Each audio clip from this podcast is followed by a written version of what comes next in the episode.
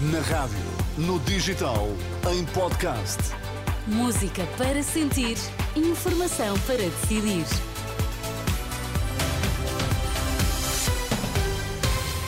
Notícias na Renascença às 5 com a Ana Rita Borda de Água para já os destaques. Olá, Ana Rita, bom dia. Bom dia. Um em cada dez alunos no ensino básico e secundário em 2021-2022 eram estrangeiros. É uma das conclusões de um relatório do Conselho Nacional de Educação.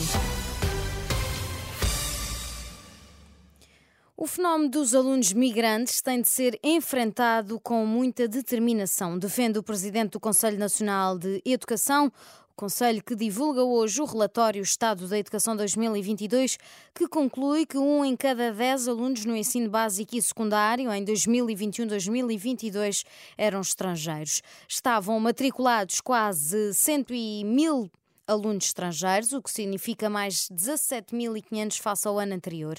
Nas escolas havia alunos de 246 nacionalidades diferentes, sendo a brasileira a maior comunidade migrante. Face a estes números, Domingos Fernandes avisa que o sistema de ensino tem de saber integrar os alunos. Esta questão, se é ignorada, quer dizer, o investimento que fazemos na educação é um investimento absolutamente fundamental para que as sociedades sejam sustentáveis e, e, e para que se desenvolvam de forma harmoniosa, com a integração de todas as pessoas, etc. Se, se o sistema, não é, uh, em vez de integrar as pessoas, as discrimina, uh, nós não vamos ter melhor sociedade, não é? Porque uh, hoje é uma realidade incontornável que os países têm pessoas estrangeiras provenientes de, de mais de uma centena de países. E, portanto, isto tem de ser enfrentado com muita determinação. Domingos Fernandes, presidente do Conselho Nacional de Educação. A partir desta semana, o Serviço de Cardiologia da Unidade Local de Saúde do Arco Ribeirinho, no Barreiro, deixa de ter atendimento urgente e internamento.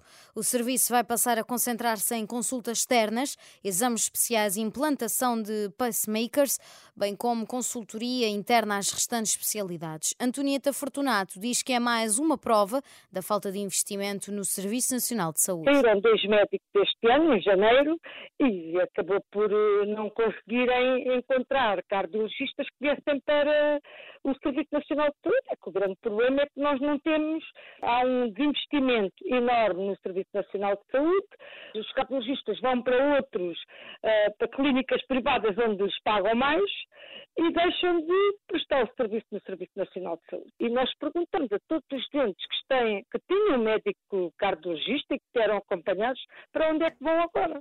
Antonieta Fortunato ouvido pela jornalista Marisa Gonçalves. A Comissão de Utentes dos Serviços Públicos do Barreiro convocou uma concentração para o próximo sábado para protestar contra a falta de serviços de saúde.